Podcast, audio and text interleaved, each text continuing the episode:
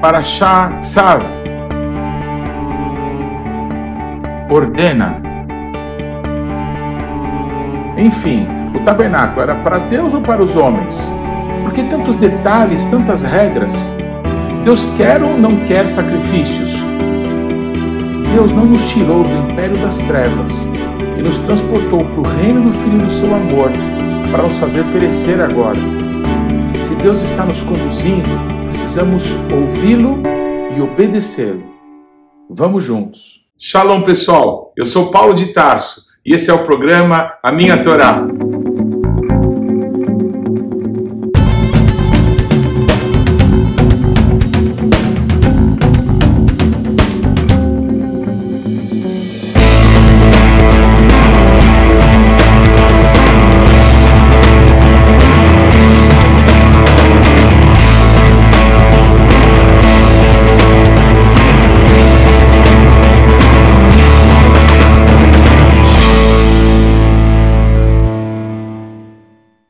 Favor, gaste agora alguns segundos, interaja conosco, deixe aí o seu like, faça algum comentário, torne esse vídeo ainda mais relevante, compartilhe com os teus amigos. E se você não se inscreveu ainda, não deixe de se inscrever nesse canal. Clique aí no sininho para que você receba as nossas notificações. E vamos juntos mergulhar no conhecimento da palavra de Deus. Shalom, pessoal. Essa é a Parashat Tzav. Ordena. O nosso Deus deu ordens a Moisés para que ele pudesse instruir os sacerdotes, instruir todo o povo a respeito dos mandamentos que o nosso Deus deu. Essa palavra tzav é uma palavra que é a raiz da palavra mitzvah, que é mandamento. É, o nosso Deus, quando tirou seu povo do Egito, da casa da servidão, o nosso Deus disse para o seu povo: Se vocês ouvirem a minha voz, eu serei o Deus de vocês. O nosso Deus, quando arranca o povo do Egito, não dá qualquer ordenamento, não dá qualquer mandamento para o seu povo. Os mandamentos foram uma consequência das decisões do povo de Deus.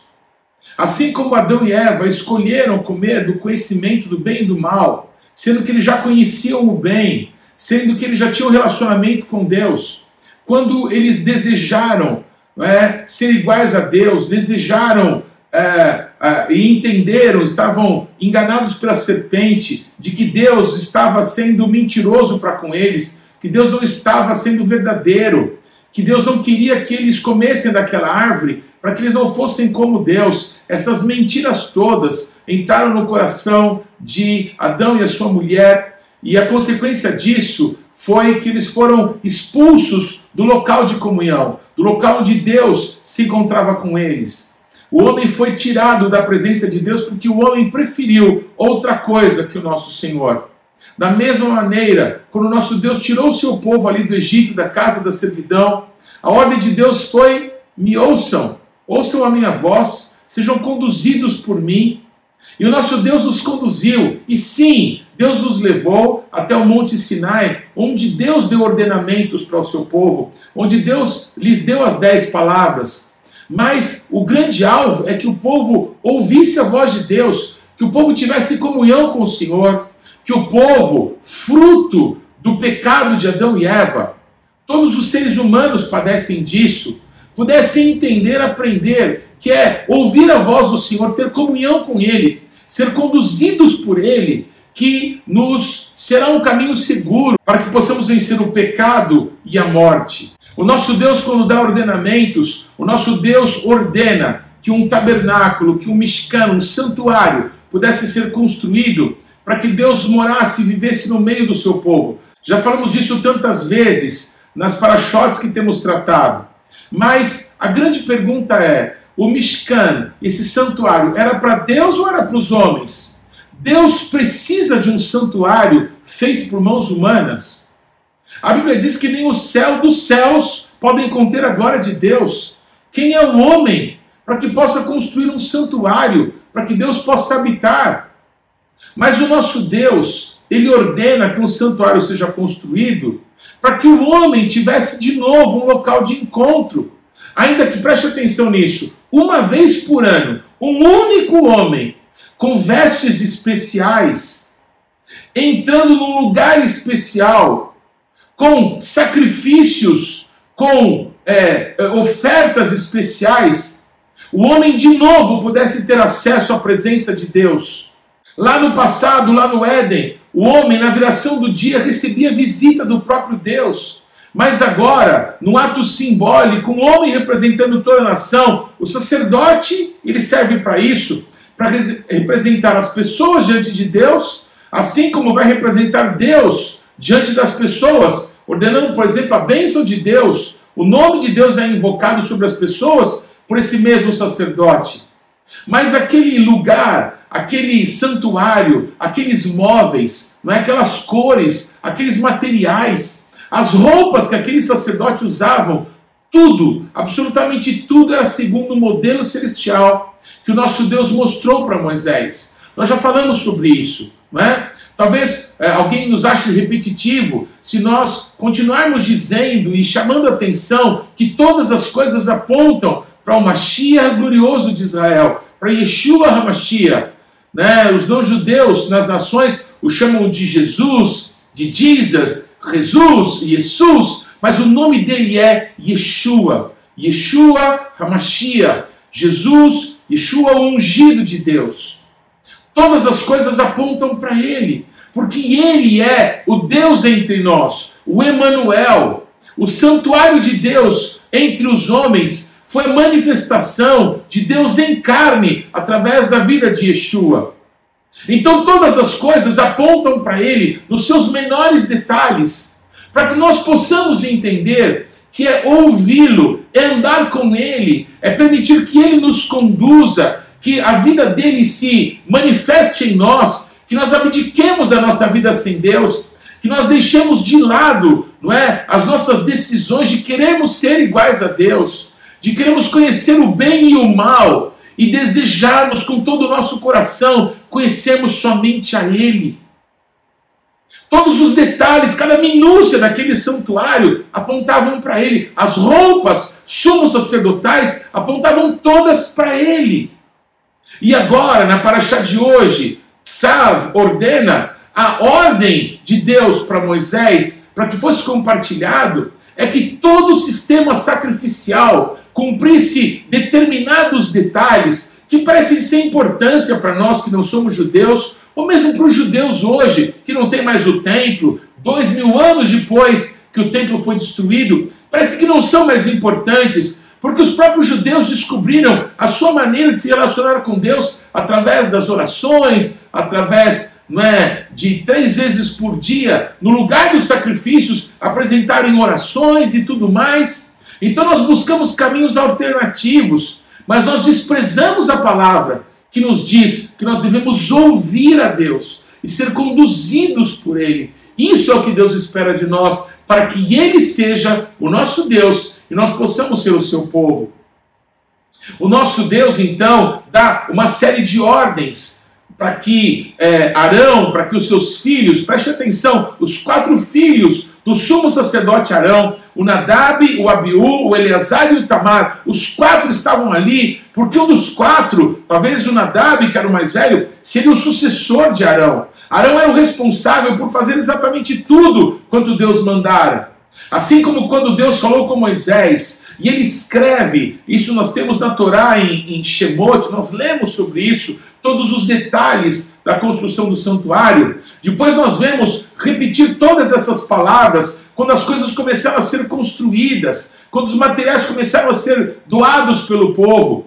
Depois nós vemos isso outra vez, quando todas as coisas são checadas e quando tudo tinha sido feito exatamente como a ordem de Deus, o que está escrito na Torá é que o nosso Deus vem e ele inaugura aquele santuário.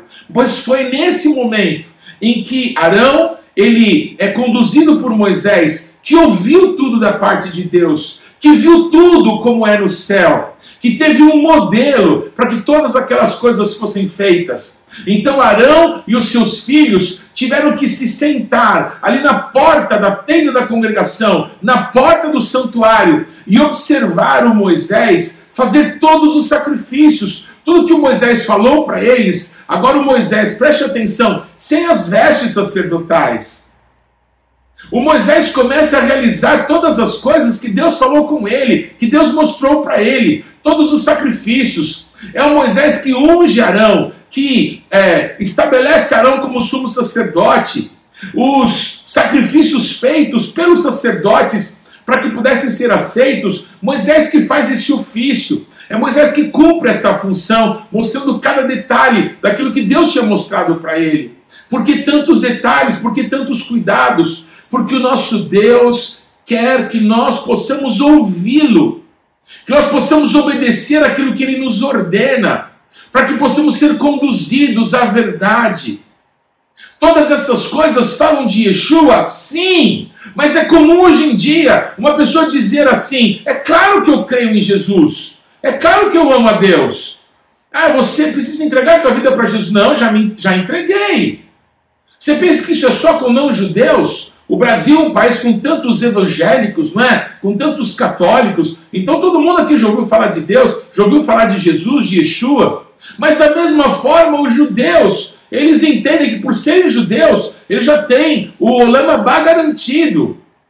Por incrível que pareça, eu achava até uma expressão muito emocionante quando eu via alguns judeus dizerem que eles eram é, emunashlemá, fé completa, que os judeus que criam em Jesus, não é? Eles tinham alcançado a fé completa, a totalidade, a manifestação do que realmente era a fé. Mas um dia eu escutei um rabino muito amado meu confrontar essa ideia, porque dizia ele: muitos judeus que agora creem em Jesus, eles acham que só faltava Jesus. A vida deles estava tudo boa, estava tudo ok. Então agora eles dizerem que Yeshua é o Mashiach, está tudo ok, era só um detalhe como se fosse uma coisa a mais. Então, da mesma forma, eu percebo que ainda nós estamos longe, judeus e não judeus, deixa eu falar diferente. Não judeus e judeus, ainda estamos longe do que o nosso Deus falou para Moisés e que o nosso Deus tem falado em toda a Bíblia, de Bereshit até Apocalipse. Talvez os judeus não queiram, não queiram nem ouvir falar no Novo Testamento, na nova aliança, mas Deus falou através do profeta Jeremias que os seus pais pecaram contra Deus, os seus pais invalidaram a primeira aliança que Deus daria para eles uma nova aliança, uma Brit Hadashah. E essa nova aliança seria colocada na mente, no coração deles. Porque eles disseram na Sevenishma, mas fizeram em seguida um bezerro de ouro.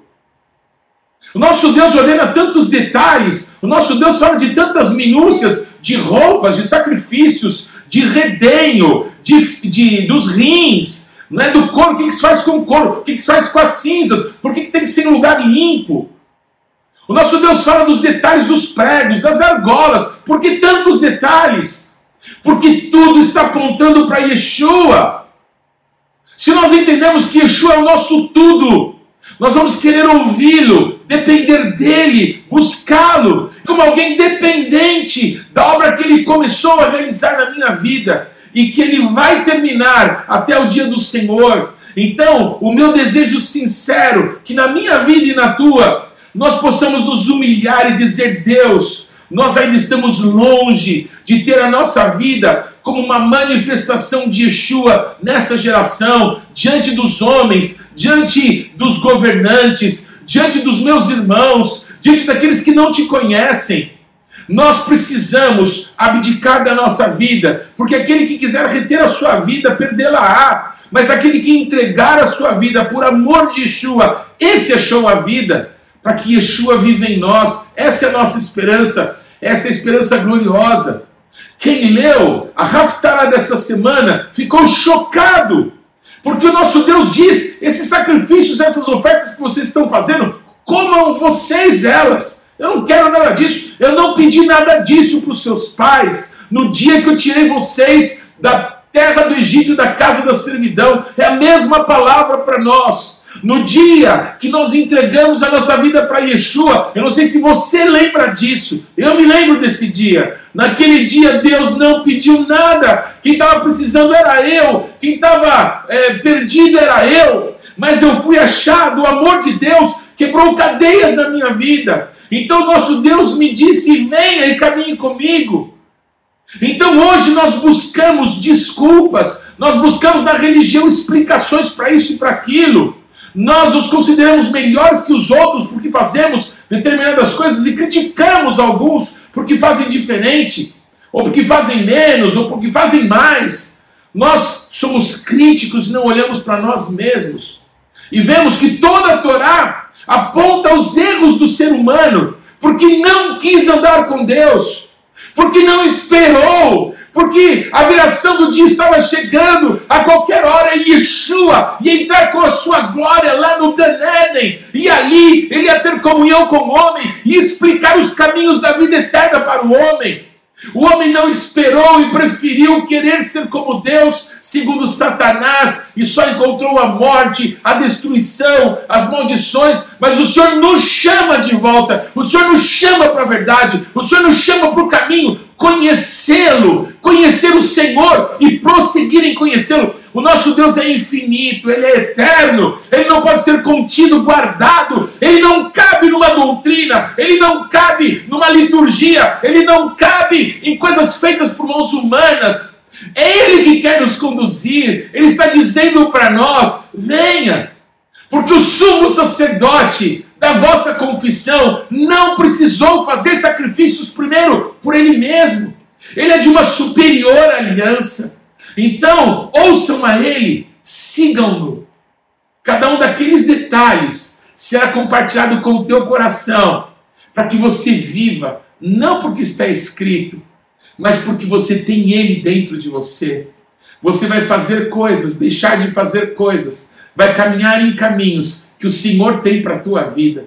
O nosso Deus quer isso para mim e o nosso Deus quer isso para você, para minha família e para a tua no nome de Jesus, deixei-me Yeshua, que o Senhor possa ter o nosso coração, que de novo possamos levantar a nossa mão. Se algum aqui já fez isso, eu não sei como que os judeus que possam acompanhar manifestaram o desejo de seguir a Yeshua. Eu não sei se tem algum não judeu que já entregou a sua vida para Jesus, talvez num culto público, e que ele levantou a mão, foi à frente e repetiu uma oração. Precisamos de novo voltar para Deus, Todos os profetas, todos os profetas falaram: vocês abandonaram a minha aliança, vocês abandonaram o caminho, vocês deram as costas para os mandamentos que eu dei a vocês. Voltem para mim, diz o Senhor.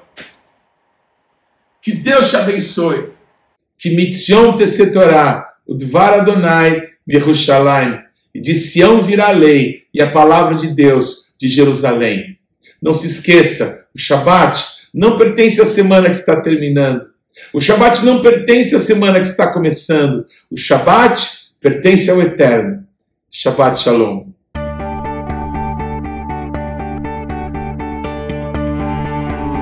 Não deixe de ler ou de ouvir os textos que foram citados na Paraxá dessa semana. Você pode acessá-los ou no nosso site ou nas principais plataformas de podcasts. O importante é que você, pessoalmente, mergulhe no conhecimento da palavra de Deus. Você pode participar ativamente do programa Minha Torá, se inscrevendo no nosso canal, mandando perguntas, interagindo, compartilhando com seus amigos é, porções que vão te edificar. Mas também você pode fazer parte disso, semeando financeiramente para que esse canal se desenvolva ainda mais. Então você pode usar os nossos dados bancários para que você possa fazer contribuições para que a palavra de Deus possa alcançar muitas outras pessoas. Vamos fazer isso juntos e que Deus te abençoe.